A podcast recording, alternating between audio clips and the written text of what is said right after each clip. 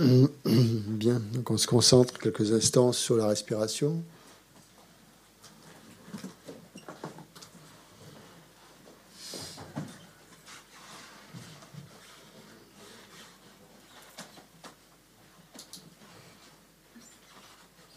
On laisse passer euh, toutes les, tous les états mentaux perturbés. On ne s'y attarde pas dans cette méditation. Donc on n'est pas en train d'observer, on n'observe pas, euh, si on observe l'esprit, mais on, ne s'attarde pas justement sur les perturbations mentales. On se concentre plus sur la nature euh, claire et lumineuse de l'esprit.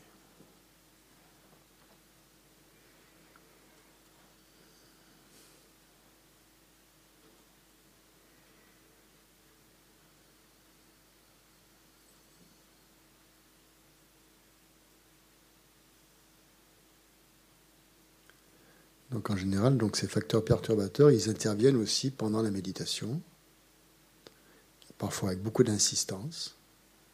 Mais pendant la méditation, c'est pas le moment de euh, d'essayer de les gérer, enfin de, travailler avec, disons. Pendant la méditation, juste on se, concentre sur, on développe cette concentration sur l'esprit, mais pas sur les facteurs perturbateurs. Mais s'il frappe à la porte, on peut quand même euh, regarder euh, un petit peu ce qui, quelle est leur nature. Et après, quand on arrête la méditation, on peut y revenir et essayer de dire, ouais, ben, il y a peut-être quelque chose que j'ai à régler. Euh, mais on ne mélange pas les deux. On ne mélange pas la méditation et le, travail après sur les perturbations mentales pour essayer de régler nos histoires.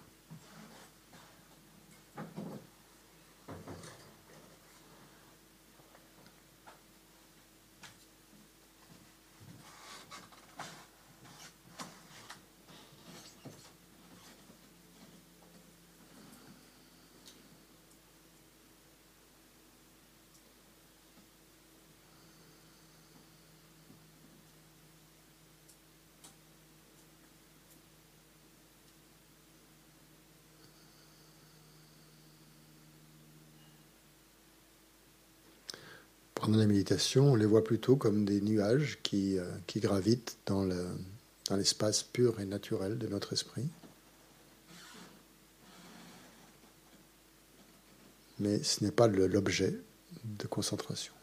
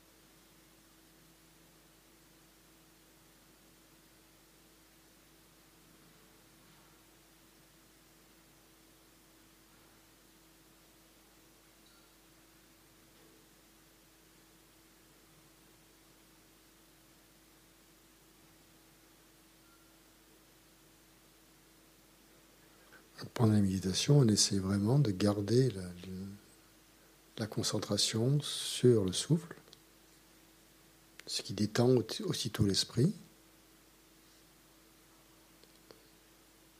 puisqu'il n'est plus agité par des, par des pensées, il n'est plus troublé. Donc sa luminosité, sa clarté se révèle beaucoup plus facilement.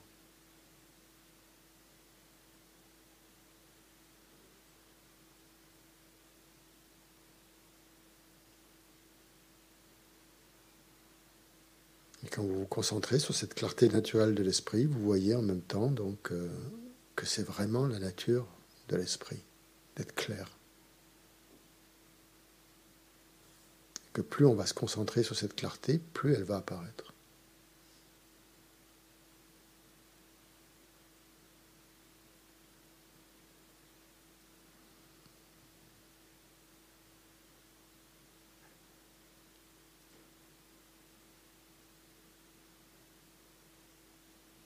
Et au plus on va se concentrer sur les perturbations mentales, plus on va en faire apparaître. Donc le choix, il est entre nos mains. C'est à nous de décider.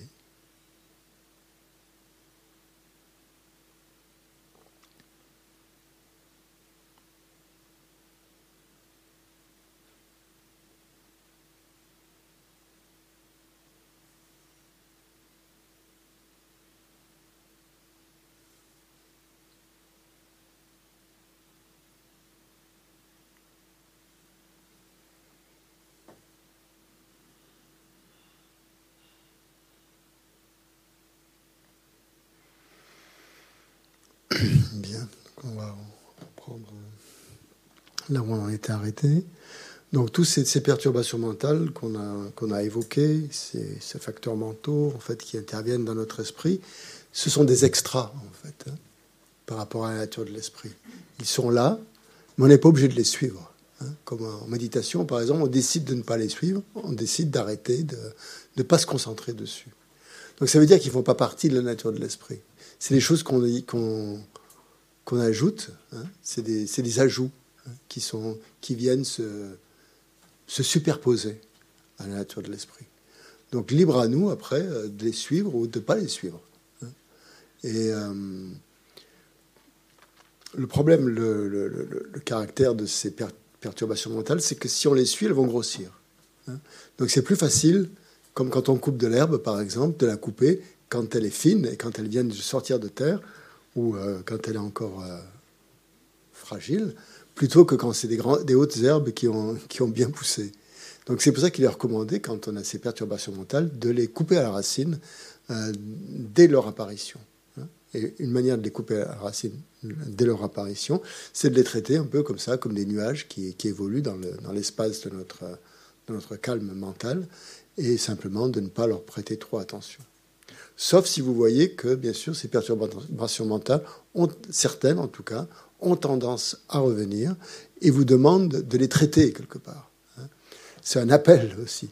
Peut-être qu'à ce moment-là, il va falloir euh, faire des choses, hein, faire des choix ou euh, prendre des décisions euh, dans votre vie.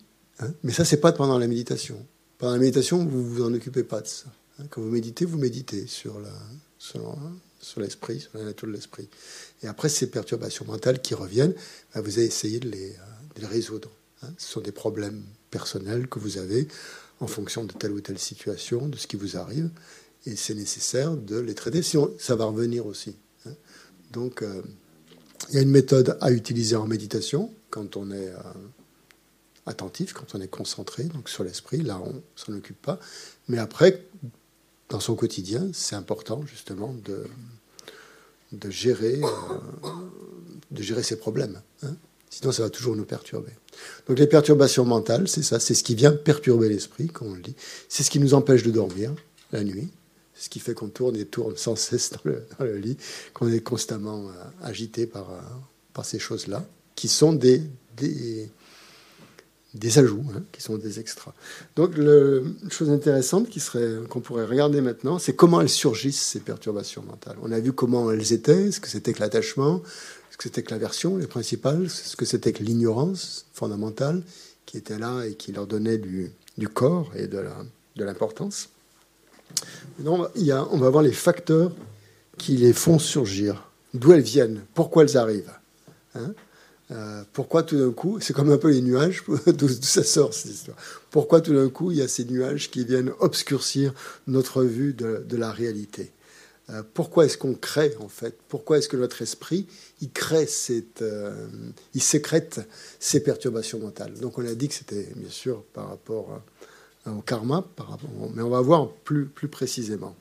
Il y a six choses qui entraînent, donc qui amènent la création de ces, de ces perturbations, de ces, de ces pollutions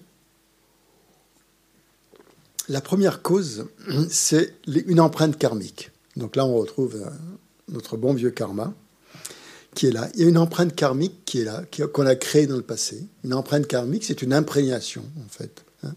Une, euh, une tendance, hein, on pourrait dire. Une tendance qui est là, dans notre esprit, qui date pas forcément de cette vie, qui date certainement des vies antérieures, et qu'on continue à alimenter. Donc c'est une, euh, une influence, on va dire. Hein. Une influence euh, sur... Euh, cette, cette, graine karmique a une influence sur nos pensées et sur nos actes. Et, ces imprégnations karmiques, elles peuvent être positives ou elles peuvent être négatives. Hein.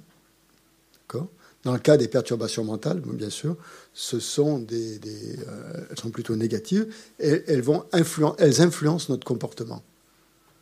Donc celles qui sont positives vont influencer notre, comportement de manière positive et celles qui sont ces empreintes négatives vont l'influencer d'une manière négative. Donc quand on parle ici des perturbations mentales, donc on parle dans cet enseignement, on parle bien sûr de, leur, côté négatif. Euh, dans la pratique spirituelle, on essaie, on fait pareil, on essaye de développer justement des imprégnations positives qui sont déjà en nous. On a tous euh, certains une certaine foi, une certaine confiance, une certaine euh, volonté de, de, se transformer, volonté d'être euh, aimant, d'être euh, altruiste. On a, on a aussi ces graines-là, on a aussi ces empreintes-là. Et ces empreintes-là, eh bien, on essaye de les développer pendant la, pendant la méditation est un moyen de les développer. Les prières qu'on récite, c'est un moyen aussi de les développer l'étude des, enseignements ou la lecture de, des textes, c'est ça aussi, ça permet aussi de développer ces tendances positives qui sont en nous. Il n'y a pas que du négatif en nous, bien heureusement. Donc il y a, on, a, on, a, ces deux types d'imprégnation. Donc pendant la, pratique de, la méditation, on essaye donc euh, de tout ce qu'on fait en fait quand on quand on fait une, une motivation Qu'est-ce qu'on fait pendant la motivation? On essaie de, régénérer cette attitude, cette, euh, cette aspiration profonde qui est en nous à vouloir notre propre bien et le bien des autres. Euh, et ça, en fait, c'est parce qu'on a cette nature profondément, qu'on appelle la nature de Bouddha ou qu'on appelle dans notre terre, cette nature qui est fondamentalement bonne déjà, et qui nous fait aspirer au bonheur. Si on n'avait pas cette nature fondamentalement bonne, on n'aspirerait pas au, bonheur, on ne chercherait pas. Hein. Mais en fait, rechercher le bonheur, c'est notre souci, euh, notre préoccupation principale. Hein. Du, depuis le moment qu'on se lève jusqu'à ce qu'on se couche, euh, c'est notre. Euh, on ne pense qu'à ça, en fait. Comment est-ce qu'on va être heureux aujourd'hui? Qu'est-ce qu'on va faire pour être heureux aujourd'hui? Personne ne se lève le matin en disant Qu'est-ce que je vais faire pour être malheureux aujourd'hui? Ça ne marche pas comme ça. C'est l'inverse. Hein, donc ça veut dire qu'on a cette nature fondamentalement bonne. Donc on a aussi des imprégnations karmiques qui sont euh, positives. Donc ces empreintes, ces imprégnations karmiques, elles ne sont pas euh, formelles, hein. elles ne sont pas substantielles. C'est pas une substance qui est là. Hein. Euh, elles, sont un peu comme c'est une catégorie à part. Dans les enseignements, quand on parle des phénomènes, il y a deux catégories. Il y a euh, les phénomènes qui sont des formes matérielles et les phénomènes qui sont des consciences, formelles ou informelles. Les, imprégnations mentales, c'est ni des formes ni des consciences. C'est une troisième catégorie euh, qu'on appelle dans, dans, la classification bouddhiste ni forme ni conscience. Donc dans cette catégorie, on trouve ces empreintes karmiques auxquelles on ne peut pas attribuer une forme. Elles ne sont pas encore des consciences puisqu'elles ne sont pas encore forcément manifestées. Hein ce seraient des consciences si elles étaient, euh, si elles donnaient lieu. mais, pour l'instant, ce sont juste des empreintes, des empreintes. Donc, en tant qu'empreinte, ce ne sont pas des consciences. D'accord. Et en tant qu'empreinte, euh, ce c'est pas une empreinte digitale. Euh, elle n'a pas de forme non plus. Donc, c'est C'est une catégorie à part. C'est une influence, en fait. Hein. Une influence euh, qui, qui, vient donc euh, de, de nos. D'où elle vient? Eh bien, elle vient de nos pensées antérieures, elle vient de nos actions antérieures, et de tout. Euh, et pourquoi elle se manifeste Ces empreintes Parce que tout d'un coup, on rencontre des conditions qui vont les faire apparaître. Il y a cette empreinte qui est là, mais si elle ne rencontre pas les conditions, elle ne va pas apparaître. Si vous mettez une graine dans la terre et vous mettez juste la graine n'importe comment et que vous l'entretenez pas, que vous ne donnez pas le soleil, la chaleur, le, euh, les soins, euh, l'humus, etc., cette graine, elle ne va pas forcément euh, germer. Hein. C'est un peu la même chose avec les, les, empreintes, les imprégnations karmiques.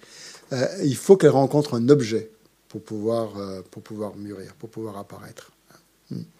Et euh, quand elle rencontre donc les conditions appropriées, ça va donner lieu à euh, certaines actions, à certaines pensées, à certaines, euh, certains actes, certaines paroles, hein, et certains traits aussi de notre comportement, de notre.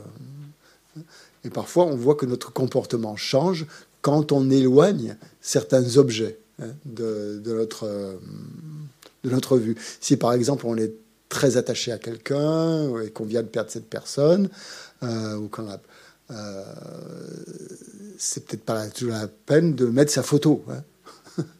Ça va continuer à alimenter une perturbation mentale. Donc parfois, quand on est, il vaut mieux se séparer carrément de, l'objet qui suscite la perturbation mentale que continuer à, fréquenter cet objet, hein. puisque la fréquentation de cet objet alimente hein, constamment va alimenter constamment cette perturbation mentale parce que l'empreinte est là. Hein. Il y a une empreinte qui vient des vies antérieures. On a cultivé des empreintes d'attachement dans les vies antérieures. Donc forcément, quand on rencontre certains objets dans cette vie, eh ben, l'attachement apparaît. Donc l'attachement apparaît parce qu'il y a l'empreinte. Donc c'est la cause. Hein. Tant qu'on n'aura pas éliminé cette empreinte, eh ben, forcément, euh, dès qu'il y aura un objet qui va correspondre à cette empreinte, hein, il faut que l'objet soit, enfin, il faut que l'objet corresponde à cette empreinte. Euh, si ça ne correspond pas, ça ne va pas forcément donner lieu à, une perturbation, à, de l'attachement, par exemple, à une perturbation mentale. Par exemple, euh, je peux avoir l'empreinte d'attachement dans mon, dans, mon, dans mon, esprit, dans mon continuum mental, mais euh, je ne sais pas. Si je passe devant un magasin où il y a des, des tronçonneuses, disons, ça va rien me faire. Hein. Ça va pas me, voilà, je vais pas avoir envie d'acheter, d'entrer dans le magasin pour me payer une belle tronçonneuse, euh, voilà, pour pour couper des arbres. Ça, ça rentre pas dans mes intérêts, disons. Par contre, si je passe devant un magasin où je vois des belles guitares euh, euh, très chères, et où je me dis, ouh, c'est pas mal. Bon, ça va, ça va éveiller ça va réveiller cette imprégnation d'attachement qui est dans mon continuum mental. Hmm? Donc il faut que l'objet, en fait, corresponde à l'imprégnation, mentale. Il faut que dans le passé, dans cette vie, j'ai entretenu ce, genre de choses. Et donc du coup, si je passe devant un magasin où il y a quelque chose, un objet qui me plaît beaucoup, euh, je vais euh, tout de suite euh, être perturbé. Hein. D'accord. Donc, donc il faut qu'il y ait donc premièrement donc cette, cette empreinte karmique Deuxième truc, donc c'est l'objet, relié à ça. Hein. Donc en l'occurrence, cet objet qui fait apparaître la perturbation mentale. Donc on, on dit relié en fait parce qu'il a, une relation, il est lié hein, à, une, à une empreinte, à une empreinte karmique. Et comment? Oui, si c'est une personne, ça va être un certain type de personne. Je vais être, on va être plus attiré par un certain type de personne que par une autre. Hein on va éviter les personnes qui nous saturent, euh, enfin qui nous. Ben, on va avoir tendance à éviter les personnes qui ne nous plaisent pas. oui, ben, c'est ce qu'on fait en général au, quotidien. D'accord.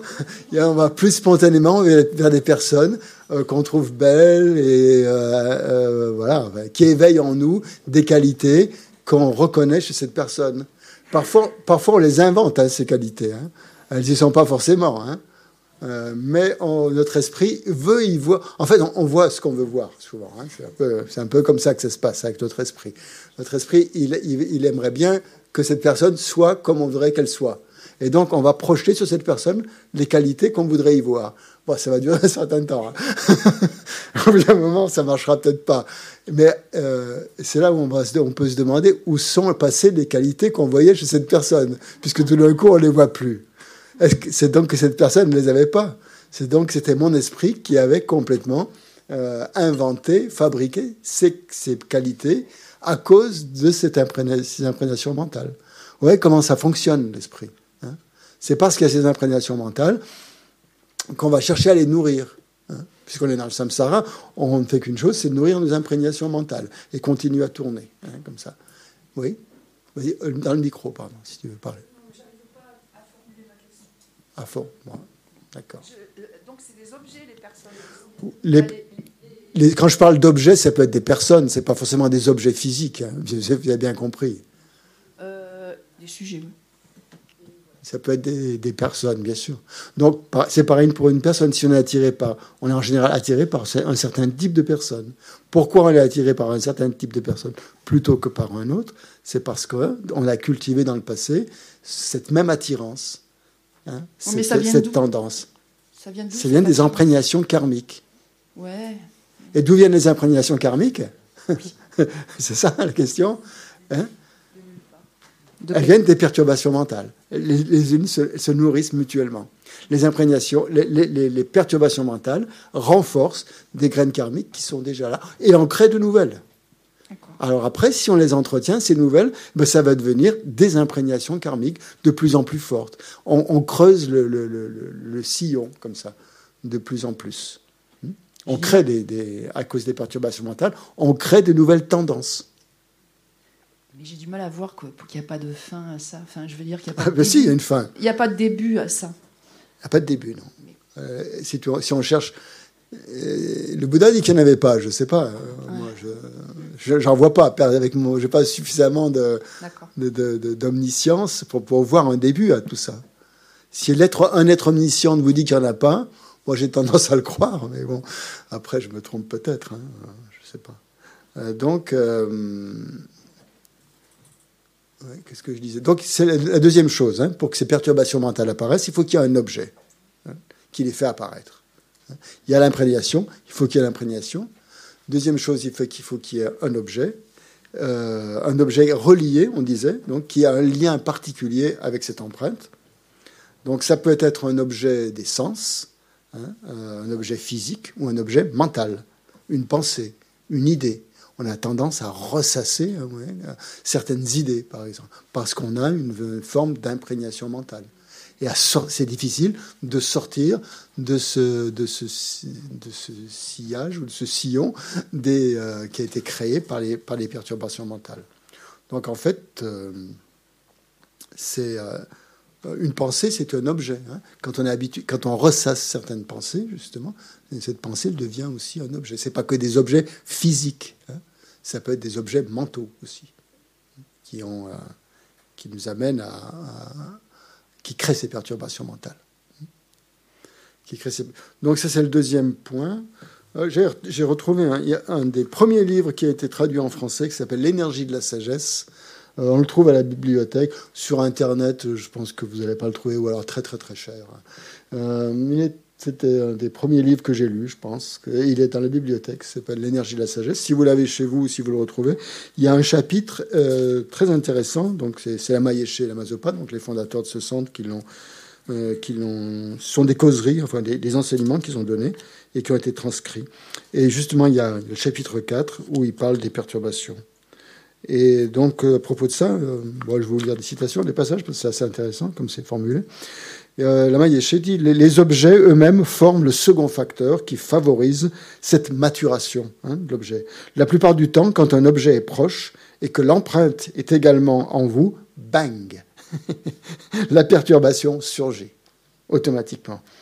Voilà. Se, rendre au marché fournit un excellent exemple de ce genre de situation. L'objet, ou dans un magasin, l'objet est là, sur un rayon. Par l'intermédiaire de la perception visuelle, ou autre, hein, mais une perception visuelle, vous entrez en contact avec cet objet.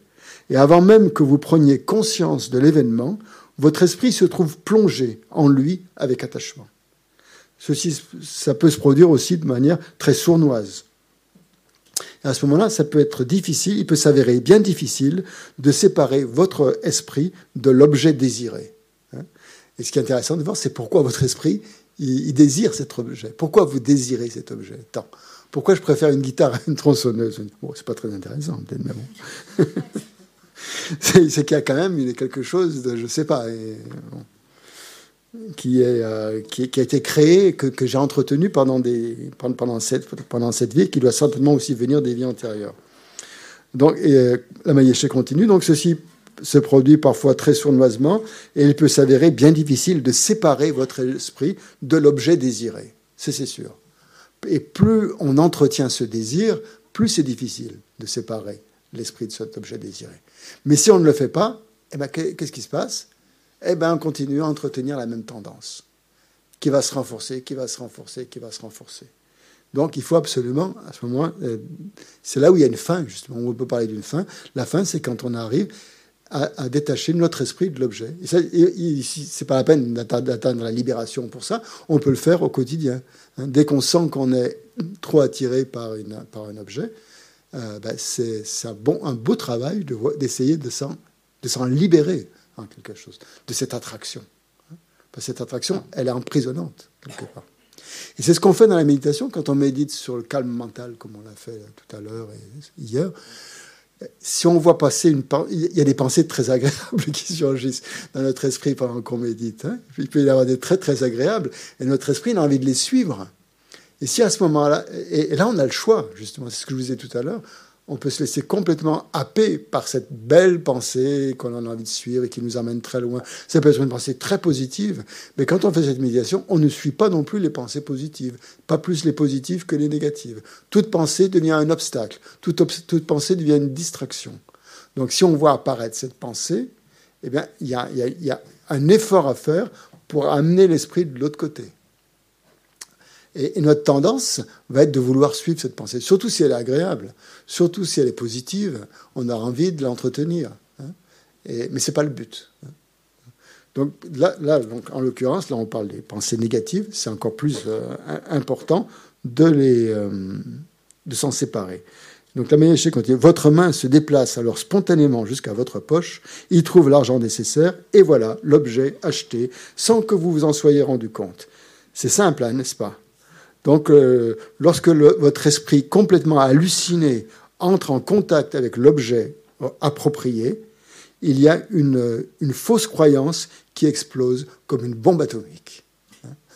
La fausse croyance, c'est que vous croyez que cet objet va vous apporter du bonheur.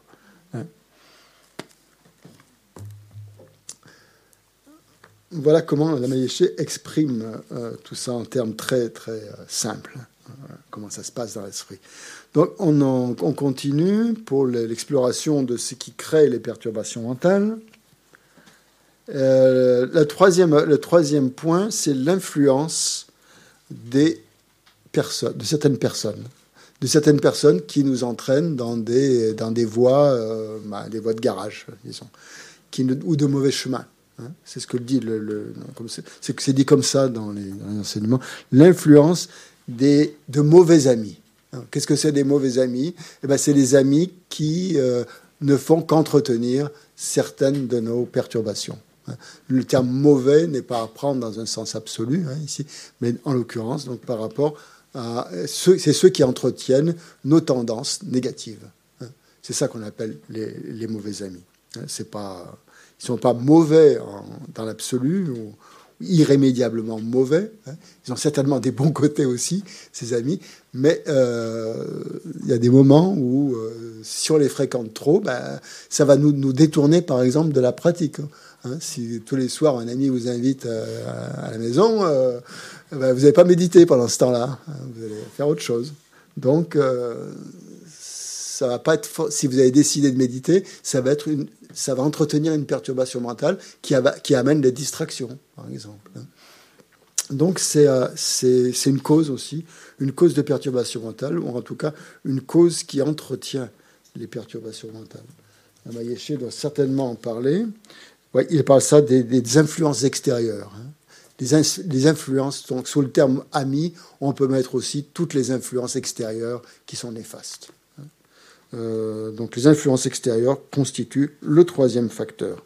Donc il faut inclure dans cette catégorie les gens néfastes qui vous transmettent des connaissances trompeuses hein, ou qui vous entraînent à commettre des actions négatives.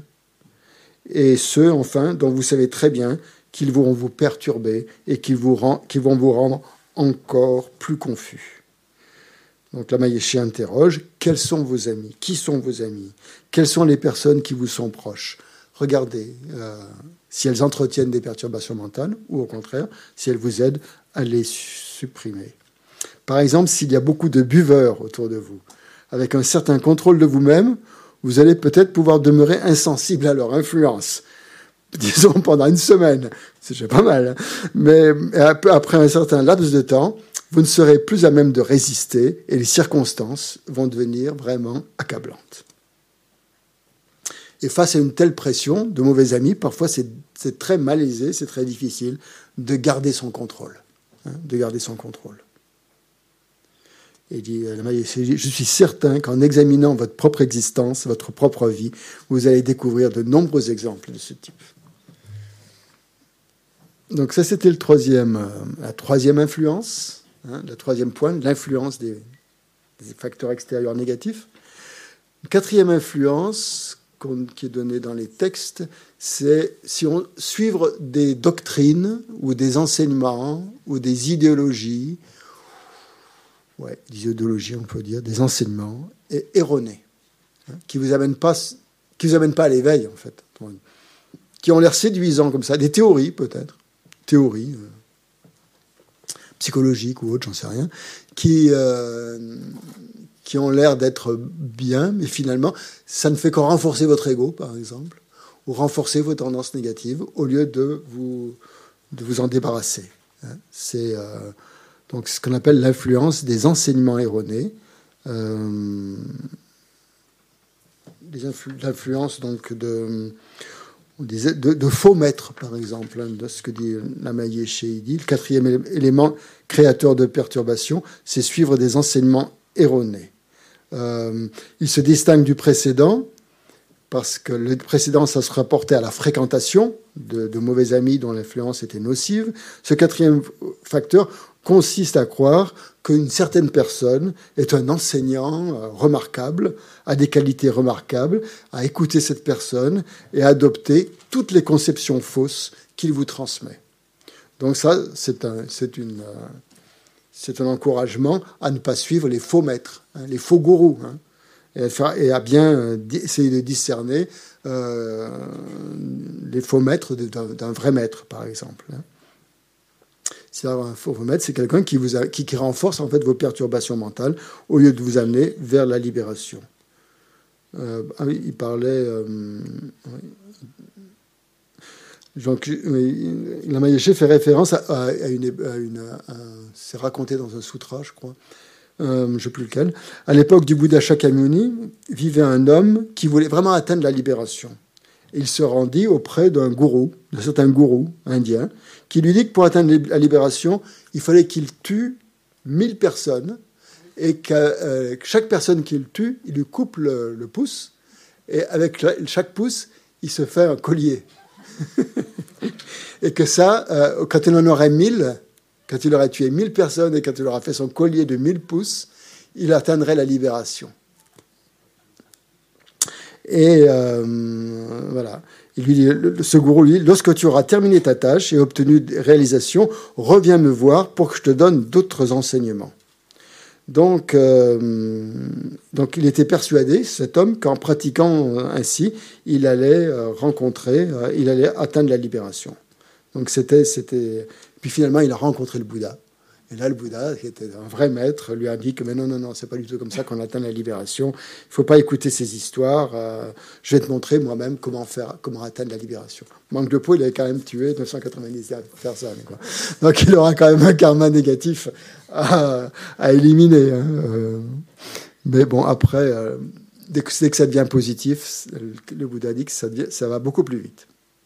Donc, il, a dû, il, il, s'appelait Angouli Mala. Veut dire rosaire, justement, c'est intéressant. Il porté le nom de sa, perturbation mentale. Bien, donc voilà pour la. C'était donc les, euh, les, faux gourous, les maîtres erronés. Donc soyez attentifs à ne pas suivre euh, de faux maîtres, hein, des maîtres qui vous emmènent dans des voies de garage, dans des voies, euh, dans des voies qui, ne sont pas, qui ne sont pas libératrices et, et qui, vont vous perturber encore plus. Alors la quatrième, on a la quatrième, c'était donc euh, cinquième, pardon. Alors cinquième, c'est les habitudes. Hein. Euh, ce sont nos habitudes, tout simplement, qui, euh, continuent à, entretenir les perturbations mentales. Certaines habitudes donc qui ont été prises et euh, dont on a du mal à se défaire hein, vont, entretenir euh, ces, euh, ces, perturbations mentales. Alors, qu'est-ce que ça veut dire, euh, ces habitudes? Bon, ces habitudes aussi, ça vient du karma. Hein. C'est, mais c'est plus des schémas de fonctionnement, on va dire, dans notre vie, sans forcément parler du, karma. Mais on, on, on, a adopté certains schémas de fonctionnement parce que souvent, bah, ça nous est plus facile, disons quand on a un schéma de fonctionnement, c'est-à-dire que c'est un peu la solution de facilité pour nous.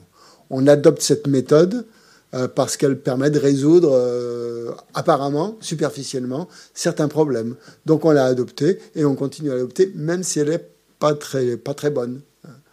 Euh, par exemple, on peut avoir euh, tendance à dire des petits mensonges, par exemple. Pour ce, on est dans une situation un petit peu difficile, on n'ose pas dire à la personne vraiment la vérité, euh, voilà, que c'est comme, comme ça. Et euh, plutôt que dire frontalement, brutalement la vérité à quelqu'un, eh ben, on va lui dire, ben non, en fait, je peux pas venir parce que ceci, cela, et on va essayer de se sortir de la situation en, en inventant une petite histoire. Alors on se dit, bon, c'est pas méchant, ça fait pas de mal. Euh, finalement, la personne, ça évite de lui faire du mal. Je lui dis un petit mensonge et puis comme ça, euh, tout le monde est content. Et elle ne va pas m'en vouloir. Et puis bon, finalement, ça, pas, ça ira mieux comme ça. Ça peut paraître complètement anodin. C'est une façon anodine de se sortir d'une situation qui paraît pas grave, mais on crée finalement une espèce d'habitude plutôt que de dire la vérité, par exemple, de dire les choses, des choses vraies, eh bien, on continue à alimenter une tendance à, dire des, des, petits mensonges pour se sortir d'une situation qui euh, embarrasse un petit peu notre ego. Et alors que, voilà, c'est, voilà, et ça développe une habitude. Et euh, si au lieu de faire ça, on se dit tout de suite non, non, non, j'ai par exemple, je, je, préfère ne pas mentir du tout, bon, eh ben, on, va, on, va, on va mettre fin à cette habitude. Parce oui, que si on la continue, si on la, si on la fait perdurer, cette habitude, eh bien, on va toujours se sortir de ces situations par des pirouettes. Quoi. Oui, mais qu'est-ce qui est le plus important Ne pas faire de mal ou, ou dire toujours la vérité? Parce que toute vérité n'est pas bonne à dire. Enfin, c'est ce qu'on dit. Euh, ouais. Toute voilà. vérité n'est pas bonne à dire, mais après, il y a peut-être des moyens, des, des, façons de la dire qui n'est qui est, qui est, euh, qui n'est pas un mensonge non plus. Euh, ben, ça demande beaucoup plus de. Ça demande. Euh, beaucoup plus de temps, beaucoup plus. Et puis certaines personnes sont plus fortes à ça que d'autres. Hein. Mm -hmm. Oui, bien sûr. Oui, là, pardon, prenez le micro. Est-ce qu'il y a des personnes qui ne peuvent pas recevoir la vérité? Ça existe, ça? Oui, oui. Mais attends, qu'est-ce qui dit que ça fait mal? C'est vous ou c'est elle? Euh, hein? Christian, on n'appelle pas ça des pieux mensonges C'est des mensonges pieux, oui. oui. Pour pas faire de peine. Oui. Bah, c'est voilà. gentil, ça part d'un bon sentiment. oui, mais ce que vous ne voyez pas, c'est que c'est une, une manière un peu fausse de fonctionner. Ah. Euh, et qu'est-ce qui dit euh, Vous ne savez pas du tout, en fait, puisqu'on on ne sait pas du tout, on, ne voit pas les conséquences de ces paroles et de ces actes. Et on, réagit par rapport à nos préjugés, hein, souvent. C'est-à-dire qu'on se dit, ah ben finalement, euh, ça ne lui fera pas de mal. Mais vous ne savez pas du tout. Ça va peut-être lui faire plus de mal si plus tard, elle apprend, cette personne apprend que vous lui avez menti, que vous ne lui avez pas dit la vérité, que si vous lui dites gentiment, en, d'une façon peut-être plus euh, ouverte, ou j'en sais rien, je ne sais pas comment, et après il y, a mille et une façons de dire euh, la vérité aux gens, sans, leur mentir. Mais vous, la, projection qu'on a, c'est de se dire, oh, ça va lui faire du mal. Vous ne savez pas comment la personne va le, vous ne savez pas à long terme si ça va lui faire du mal. Vous ne savez même pas du tout si, dans l'instant suivant, euh, comment elle va le ressentir, ça. Peut-être qu'elle va, elle va même apprécier que vous lui avez dit cela. Mais vous vous dites, ça va lui faire de la peine. Mais non, ça c'est votre projection. C'est votre esprit qui, lui, veut pas surtout pas faire de peine aux gens. Hein, parce que vous êtes quelqu'un de bien gentil, euh, voilà. Vous voulez euh, voilà, voulez pas faire de peine aux gens. Donc vous allez, vous allez dire un mensonge pieux, un petit mensonge, comme ils appellent anglophones disaient un mensonge blanc, hein, white lie, hein, hein, un mensonge blanc. Ça donne une apparence de blancheur. Voilà, on est on est neutre là dans l'histoire. On fait pas de mal à l'autre, mais, en fait, on ne sait pas. on, est dans l'ignorance. Par exemple.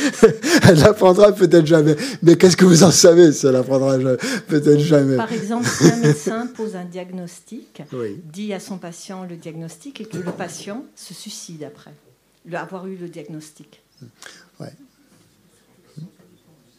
Ça, c'est dans un acte médical. Je ne sais pas euh, à quoi est tenu le médecin. En général, les médecins, ils sont très habiles pour, euh, pour, ne pas dire les choses et pour les laisser entendre d'une manière ou d'une autre. Hein. Ça, ça, fait, partie, ça fait partie de leur métier. J'en sais rien. Ça, existe. Hein. Ça, existe des, suicides suite à diagnostic. Bien sûr, bien sûr, ça existe. Ça existe. c'est ça, oui. Faut-il mentir pour Est-ce que, je ne sais pas, dans la profession médicale, quels sont les, les, les, engagements qu'a pris le médecin, bien sûr euh, Et dans ce cas-là, face, euh, face à cette. Euh, si un médecin. Je ne pensais pas que ça allait soulever un, si gros truc. Ben si, mais pourquoi pas, oui. Le, médecin, sachant qu'il y a un. Enfin, le médecin ne sait pas forcément non plus qu'il y, y, a ce risque-là. Donc parfois aussi. Il ne sait pas. Bon, il mm. faut faire attention, quoi. Ouais, ben, je suis tout à fait d'accord, il faut faire attention. Hein.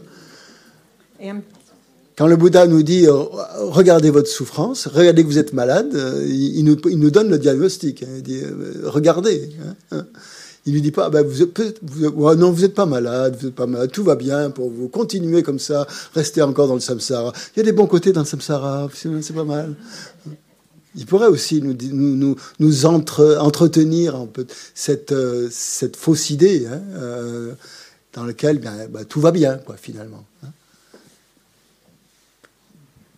Donc voilà, j'ai pris l'exemple du mensonge. Bon, je, me suis un peu douté que ça allait quand même soulever des trucs. Simplement pour vous montrer, vous donner un exemple d'une d'une chose qui nous paraît anodine, qui crée une habitude. Hein, et après, lorsque cette habitude est prise, eh ben, on n'arrive plus à s'en sortir. Euh, est-ce que je peux... Et, ça, et ça augmente, et ça augmente surtout.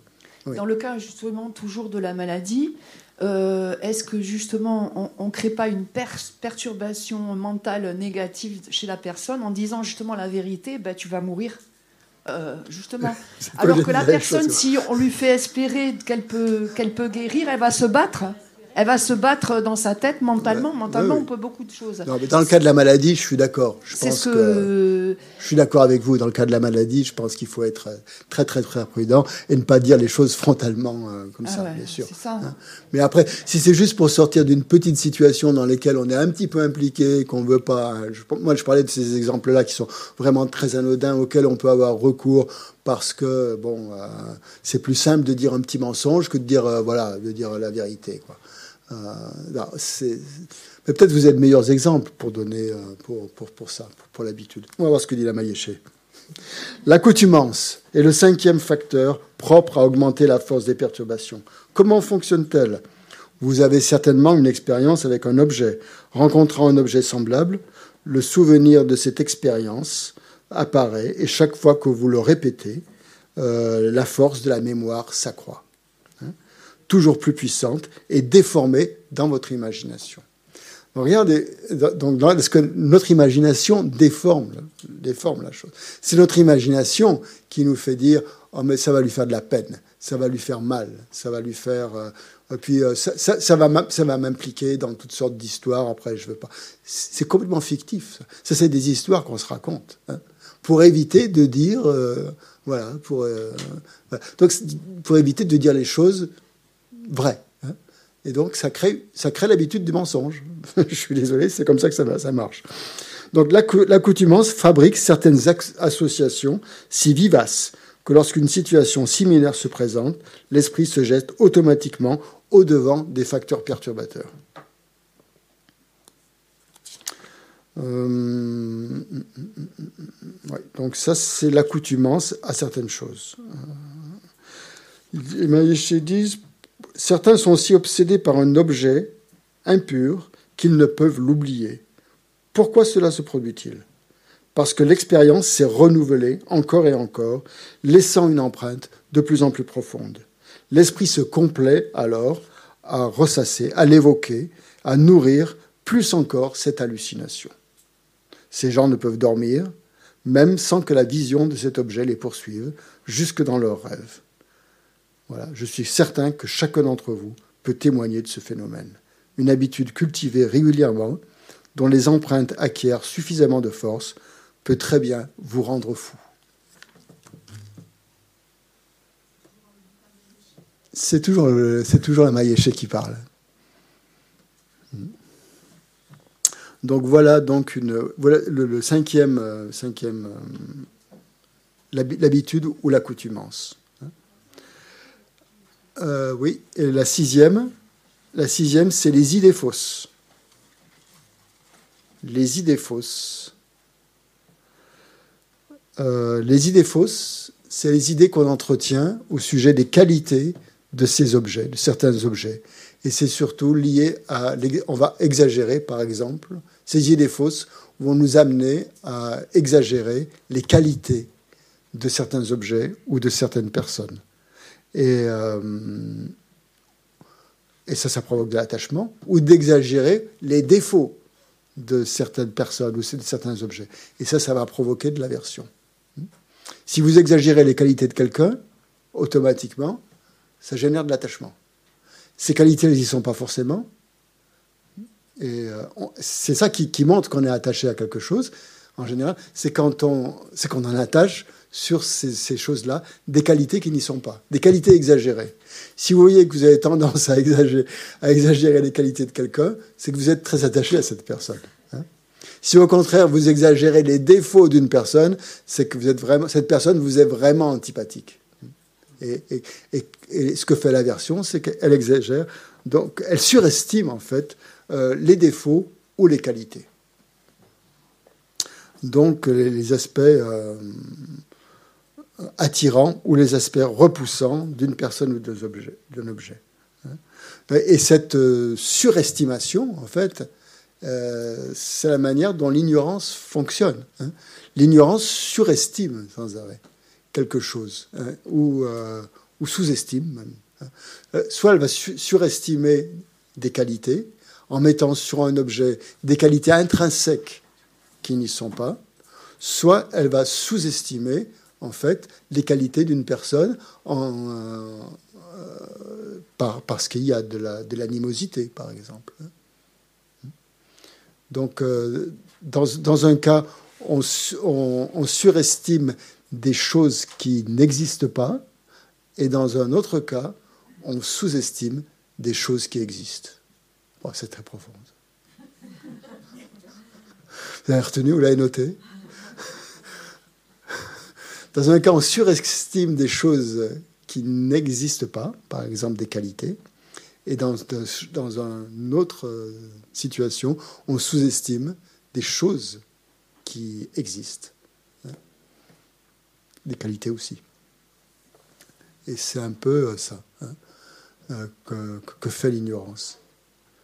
L'existence, l'ignorance surestime euh, une l'existence intrinsèque des choses, leur, existence véritable. Oh, c'est un vrai ami, ça va vraiment apporter du bonheur. Et dans l'autre cas, sous-estime euh, des choses en disant Ah, ça n'existe pas, alors que ça existe, par exemple. Comment? Sous-estime ce qui existe. Non, dans un cas, on surestime ce qui n'existe pas, et dans l'autre, on sous-estime ce qui existe. C'est-à-dire, on ne croit pas à ce qui existe.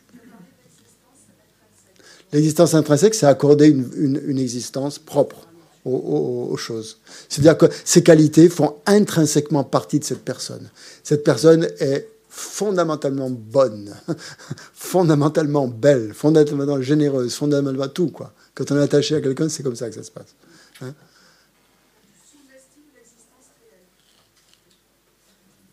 surestime l'existence intrinsèque et l'autre sous-estime l'existence, la réalité, quoi, si vous voulez. Dans un cas, on surestime nos propres projections. Dans l'autre cas, ben, on sous-estime la réalité de la, personne en question. Le sixième facteur, donc, qu'est-ce que dit la Maïeché Donc, c'est ça, donc, c'est ces idées erronées. Donc, la Maïeché, je, je reprends l'enseignement de la Maïeché. Le sixième facteur concerne également des choses qui apparaissent dignes d'intérêt. À un moment, au moment où se manifeste la mémoire d'un objet, vous portez sur lui un certain jugement. Excellent, fantastique.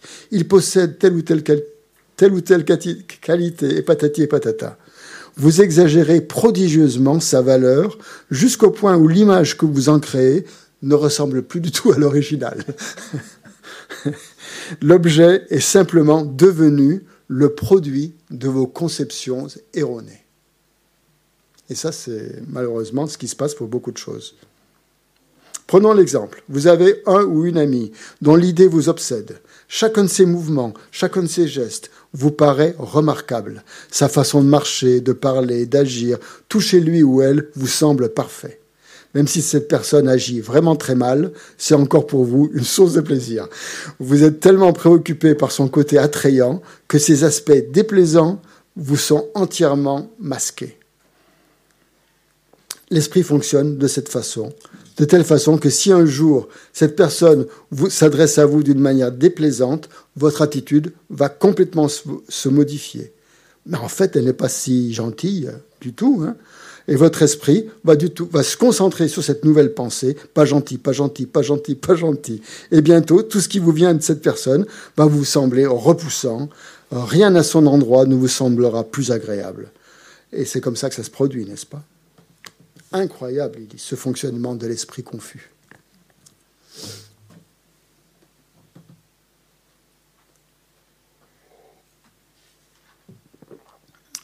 Donc voilà les six, euh, aspects, les six choses, les six facteurs qui, euh, qui influencent, donc qui créent, qui influencent, qui perpétuent les perturbations mentales. Donc tout ça fait partie, bien sûr, de la description, un peu, comme on disait, psychologique hein, de l'esprit, qu'on étudie aussi dans le bouddhisme. Ça fait partie donc de... Ça, va venir, on, va, on, va, on va étudier ça dans Découverte du bouddhisme. Quand on, va, on sera au deuxième niveau, on va voir justement où euh, ces perturbations mentales, il faut vraiment s'en libérer. Que si on continue à les entretenir comme ça, on va rester prisonnier du samsara, on va jamais être heureux. Donc, euh, comme notre désir principal est quand même d'être heureux, à un moment donné euh, ou à un autre, il va falloir qu'on vraiment prenne les choses en main et qu'on se dise, ben non, j'en veux plus de ces histoires-là, de ces perturbations mentales qui, ne, qui, semblent m'apporter du plaisir, mais en fait ne me font que souffrir.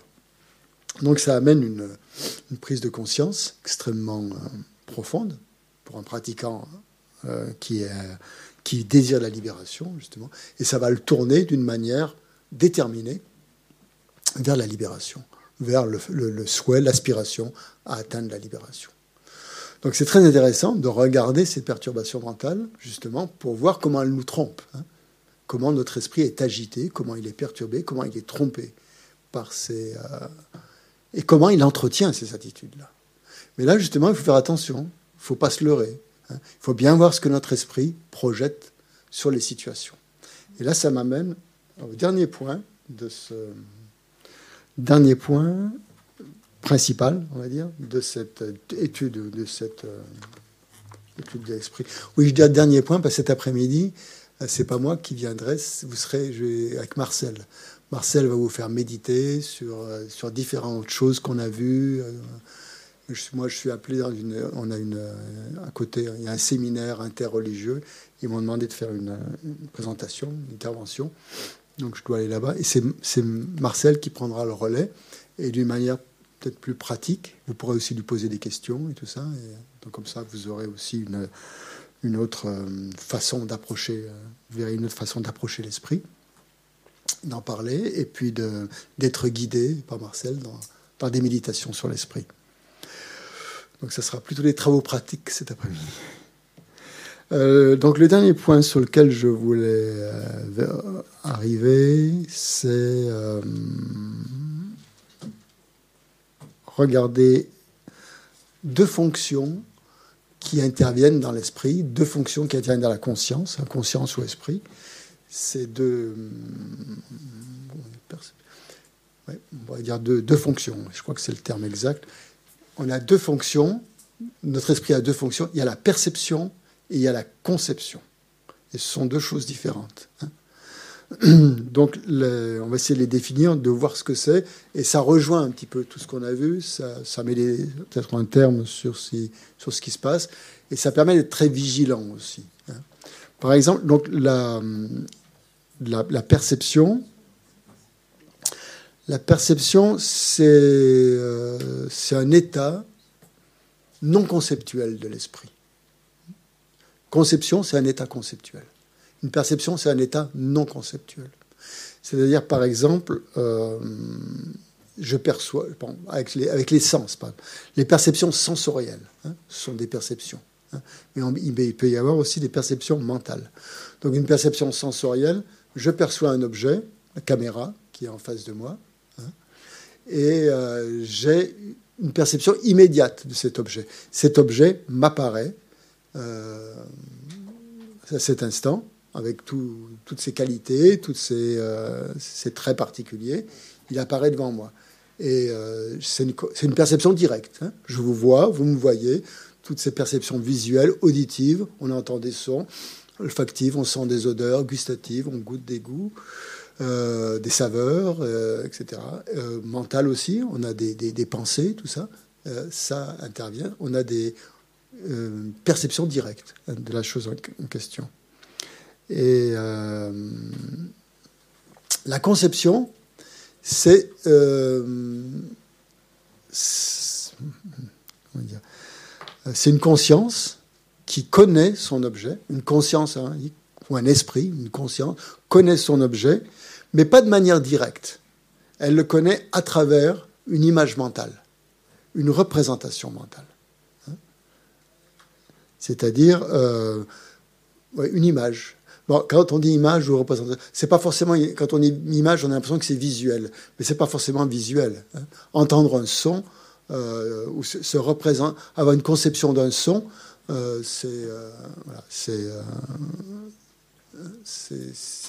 on peut se faire une image hein, d'un son ou, d'une saveur, ou d'un goût, par exemple. On peut se l'imaginer.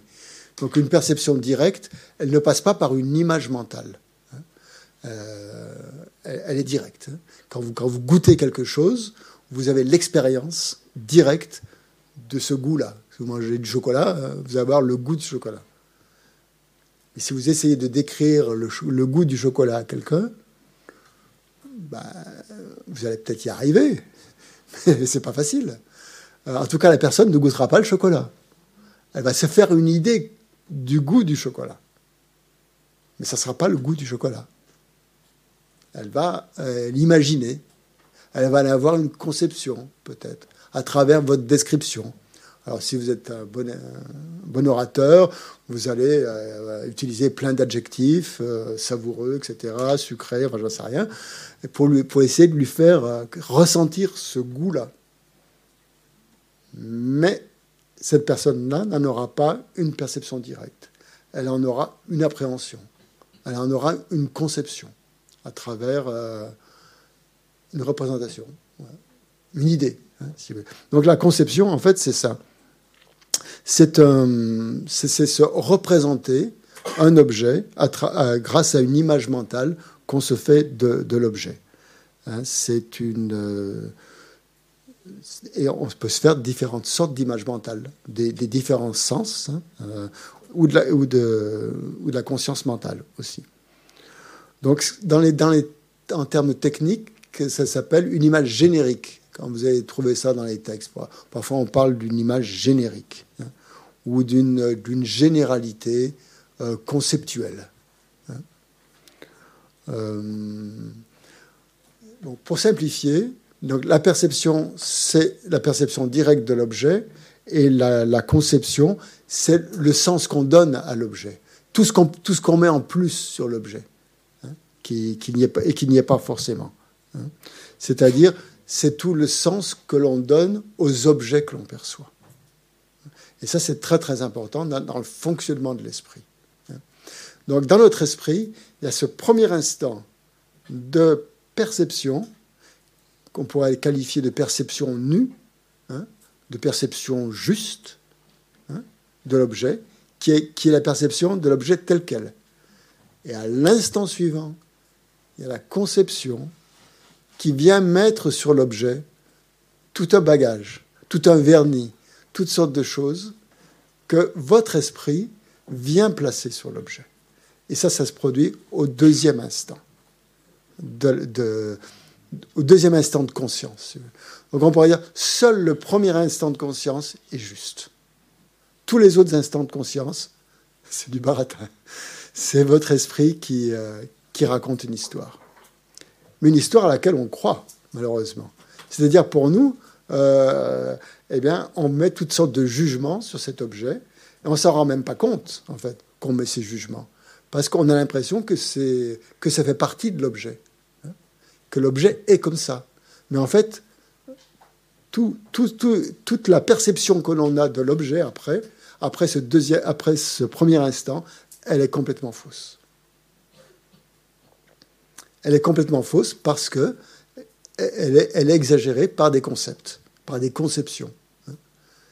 des concepts de valeur que l'on va mettre sur l'objet, hein, et qui ne sont pas l'objet lui-même. Bien d'accord donc, euh, c'est l'objet objectif, si vous voulez, il n'y est plus. Après, il n'y a que l'objet subjectif qui vous apparaît. Et la, plupart du temps, ben, euh, si on ne fait pas un, effort, euh, ça passe complètement inaperçu. Hein. Et même parfois en faisant un effort, c'est très difficile de dissocier l'objet lui-même hein, de la conception que l'on a de l'objet pratiquement impossible. Hein. Seulement en, méditation et en, en, approchant, euh, en, étudiant les différents euh, types de, de perceptions, en, étant attentif à ça, en étant plus concentré peut-être aussi, on va arriver à percevoir ce que soi-même on, euh, on, projette sur l'objet. Et donc ça c'est très important, justement, dans nos rapports avec les, gens, par exemple. Hein parce que euh, tout de suite, on met euh, sur, les personnes ce qu'on veut bien y voir hein, sur ces personnes, hein, malheureusement. juste un petit, petit exemple pour illustrer, après je, vous laisserai la parole. Par exemple, dans une foule, ou, disons dans la rue, vous voyez, vous voyez, vous voyez quelqu'un la première, euh, au loin, au loin, vous voyez approcher quelqu'un. Votre première perception, elle, euh, juste avant même de mettre l'étiquette personne, hein, il y a une première perception qui est juste. Après, vous allez mettre la deuxième perception, va mettre une étiquette personne. La troisième va mettre un homme, une femme, euh, grande, petite, euh, la personne euh, s'approche de vous. Ah, mais je le connais, je l'ai déjà vu. Ah, mais c'est un tel. Ah, ouais, c'est super. Ah, il y a longtemps que je ne l'ai pas vu. Ah, on a passé un bon moment ensemble. Enfin, oui, oui, ah, d'accord. Et puis, petit à petit, la, euh, cette personne va, va, va, va, prendre tout un contenu. Au contraire, si cette personne, si vous avez, vous êtes disputé avec cette personne la veille, le fait de la voir euh, apparaître, se rapprocher de vous, va créer en vous une espèce d'appréhension. Ah non, non, pas cette personne, j'ai pas envie de la voir aujourd'hui. Non, non, non, elle va sans doute me rapprocher, raconter encore cette histoire de, euh, qui est pas réglée. Et tout ça, donc, on, rentre dans la situation finalement avec tout un bagage d'idées préconçues qui fait, qui font qu'on n'appréhende jamais euh, la personne ou l'objet en question d'une manière neutre, d'une manière euh, réelle, certainement, certainement pas neutre, justement. Et, l'erreur vient de ce moment-là. Peut-être euh, que l'ami qui vient vous, voir, il vient vous demander de l'argent, peut-être, et ce sera plus un ami tout à l'heure. Ou la personne qui vient à votre rencontre et qui apparaît comme un ennemi, elle va euh, peut-être s'excuser de la manière dont elle s'est comportée avec vous euh, lors de la réunion, des paroles qu'elle vous a dit. Et euh, si vous l'évitez, parce que vous avez projeté sur cette personne des qualités ou des peurs qui, ont été amenées, ben, vous, allez, vous allez fuir cette personne, vous allez l'éviter et vous allez passer à côté d'une situation où vous aurez pu vous réconcilier avec cette personne. Simplement parce que, à partir de, cette, de ces simples perceptions, on a amené tout un bagage d'impression, euh, de, de, projection. On se dit, oh, mais elle va réagir comme ça si je le dis si, si, si elle va dire comme ça. Tout ça, ce sont nos conceptions mentales, comme dans l'histoire du petit mensonge. Hein. Après, nos conceptions mentales, notre éducation, notre ceci, notre cela, va, va amener des, tas de colorations à cet objet et on ne voit plus sa réalité. On perd complètement le, fil, euh, de sa réalité. Et tout ce qui compte après, c'est ce que notre esprit euh, invente.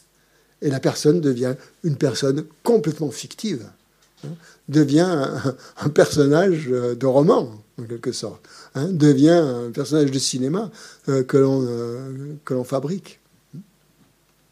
Vous, comprenez? Oui.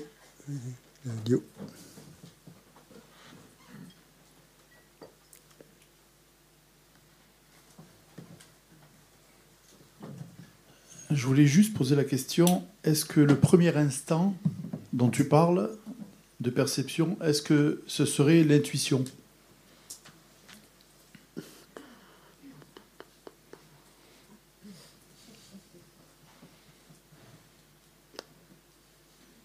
Je sais pas. Je sais pas si on peut appeler ça l'intuition. C'est une perception, une perception directe de l'objet, sans représentation mentale.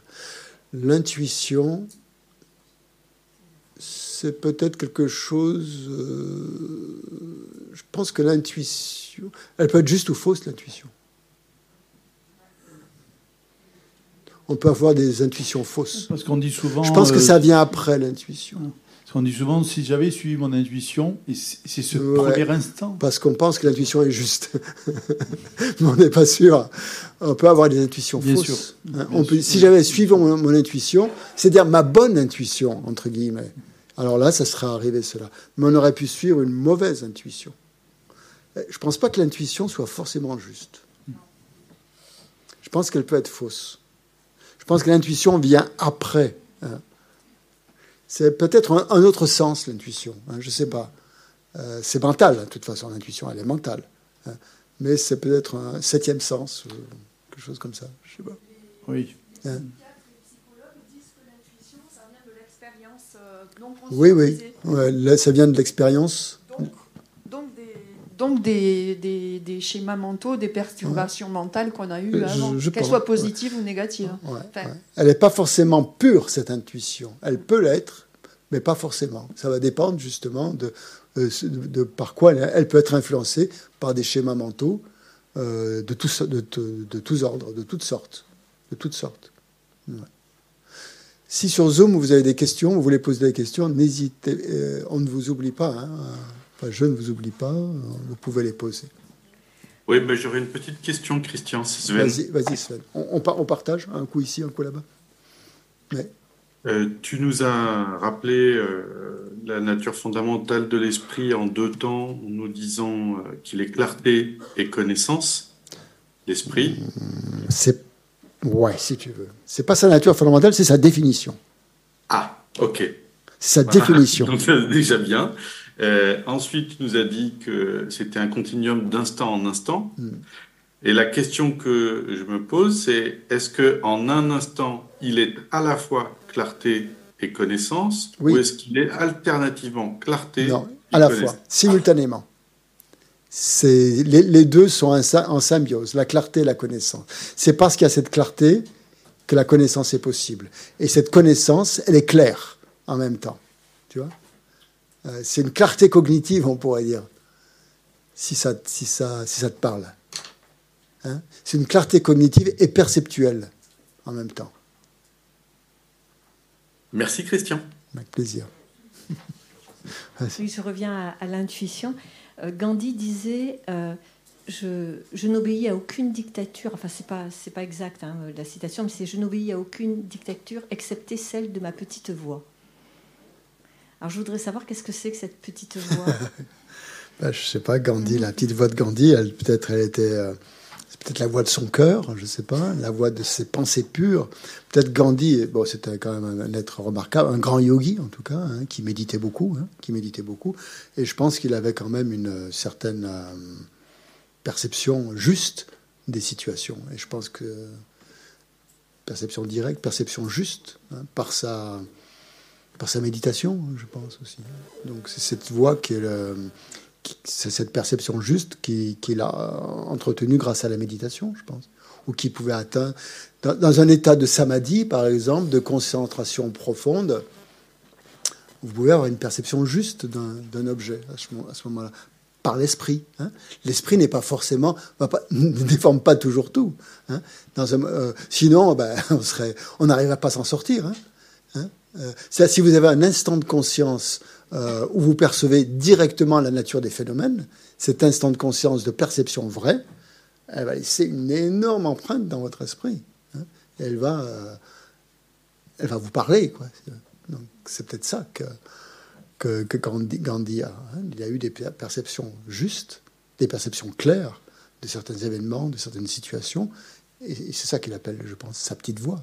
Mais je ne sais pas, je ne suis pas Gandhi, je ne peux pas interpréter ça ce qu'il veut dire par là. Il faudra lui demander à lui-même ce qu'il entend. Cette petite euh, cette, voix. Mais cette voix, elle n'est pas forcément juste, je ne sais pas. Pour lui, en tout cas, elle était sans doute. Tout dépend euh, de là où on en est. Hein. Question sur Zoom? Oui. Oui. Oui, merci Christian.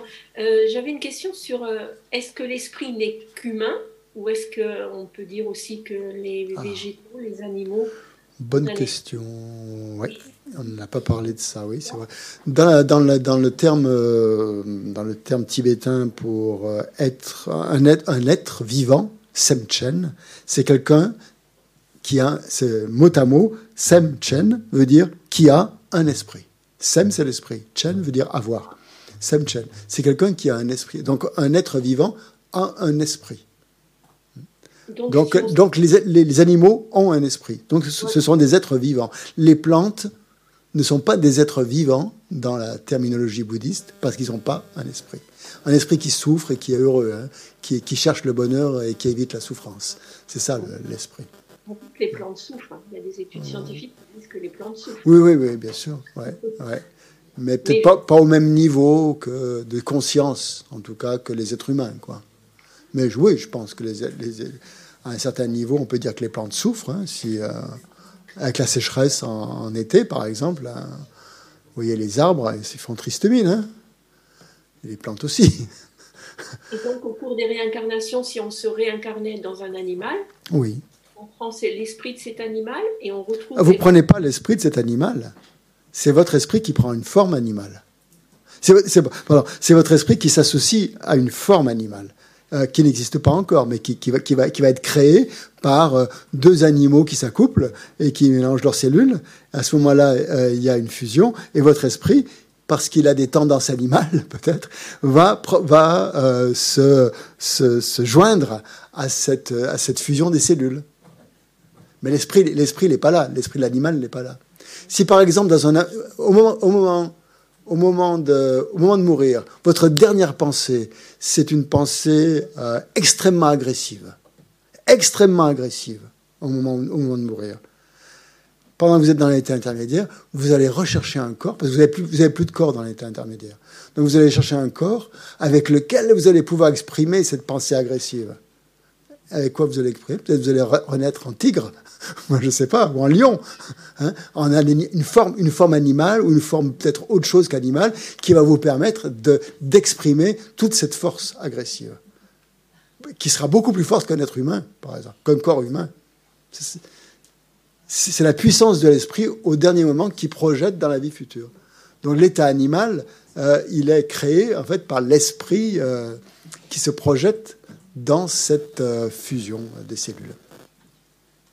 Ok, merci. Voilà. Christian? Oui. tu parlais, par exemple, dans le cas d'une perception visuelle, ouais. si tu, le premier instant de conscience, est-ce qu'il appartient donc à la conscience visuelle? Et euh, est-ce que le deuxième instant est plutôt du domaine de la conscience mentale? Euh, Non, c'est toujours. C'est. Euh, faut, ouais. Conscience visuelle, il y a les consciences sensorielles et les consciences mentales. Donc, quand tu es. Ta, ta, première, ta première disons, ta perception, elle est dictée par tes yeux, et quand tu perçois quelque chose. Hein, c'est une, une, perception visuelle. Ça reste une perception visuelle. Mais ton mental vient mettre des choses par-dessus. Mais c'est plus une perception mentale. C'est pas une perception mentale. C'est une perception visuelle déformée par ton mental. Justement, quand tu disais que la, la première, le premier instant était non conceptuel, est-ce que c'est aussi une. Est-ce qu'il y a déjà. Le premier instant, il est non conceptuel, dans une perception visuelle. Ouais. Est-ce qu'il y a déjà la, concept... Non. Le, mental dedans? Non. Donc la perception visuelle qui est directe oui. et non conceptuelle. Oui. Et tout ce qui devient après une conception appartient au mental. Oui. D'accord. C'est ça. Ah oui. Merci. Hmm. C'est ça. Euh, voilà, ben, c'est terminé. Il est 13 heures. Vous allez manger. On n'a pas parlé de l'âme, ni du cerveau. Hein, l'esprit n'est pas le cerveau. L'esprit n'est pas le cerveau, vous avez bien compris, puisque le cerveau c'est matériel, et donc l'esprit immatériel, donc c'est pas le cerveau. Hein. Donc parfois les scientifiques confondent l'esprit et le cerveau, mais euh, pas forcément. Hein. Euh, et l'âme, alors l'âme, c'est un nom qu'on donne peut-être à cette conscience fondamentale qui passe de vie en vie. Le bouddhisme ne l'appelle pas âme parce que dans la conception bouddhiste, l'âme serait quelque chose de permanent qui, qui ne bouge pas. Et l'esprit est impermanent. C'est cette continuité d'instant de conscience. Donc, c'est pas l'âme. Mais si on prend le niveau le plus subtil, très, très, très, très subtil de l'esprit qui passe de vie en vie, euh, c'est très proche de l'âme, en tout cas. Hein. Bon, après, esprit subtil, âme, ce sont des, des, noms que différentes religions ont donnés, peut-être à la même chose, peut-être pas. J'en sais rien. Je ne connais pas suffisamment euh, comment les, les, chrétiens ou les, les, autres traditions considèrent l'âme. Mais en tout cas, euh, c'est pas l'âme au sens de quelque chose de permanent, quoi, disons. Hein, hein. Donc, euh, après, tout dépend des définitions qu'on donne. Donc l'esprit est complètement impermanent. Mais, à un niveau très très très subtil, effectivement, il y a quelque chose qui passe de vie en vie. Donc si vous voulez l'appeler l'âme, eh ben, appelez-le appelez comme ça. Mais le bouddhisme ne l'appelle pas âme, il l'appelle la conscience très subtile, ou la claire lumière. Voilà, des moments subtils. Donc je vous laisse là, je vous retrouverai dans un mois, je vous enverrai tout ce qu'il faut. Vous voulez que je vous envoie la liste des facteurs mentaux, secondaires, perturbateurs, tous les trucs? Vous les voulez? Je vous les envoie. Sinon, il y a un site sur Internet qui s'appelle dharmapedia.fr, Dharmapedia, comme Wikipédia, mais c'est Et là, vous allez trouver toutes les définitions, toutes les catégories, les, euh, tous les trucs. Euh, vous tapez, dans ce site, vous tapez 51 facteurs mentaux, vous allez avoir la liste. Dharmapedia. Vous pouvez le télécharger en application, ou y accéder. C'est souvent renouvelé, donc. Euh,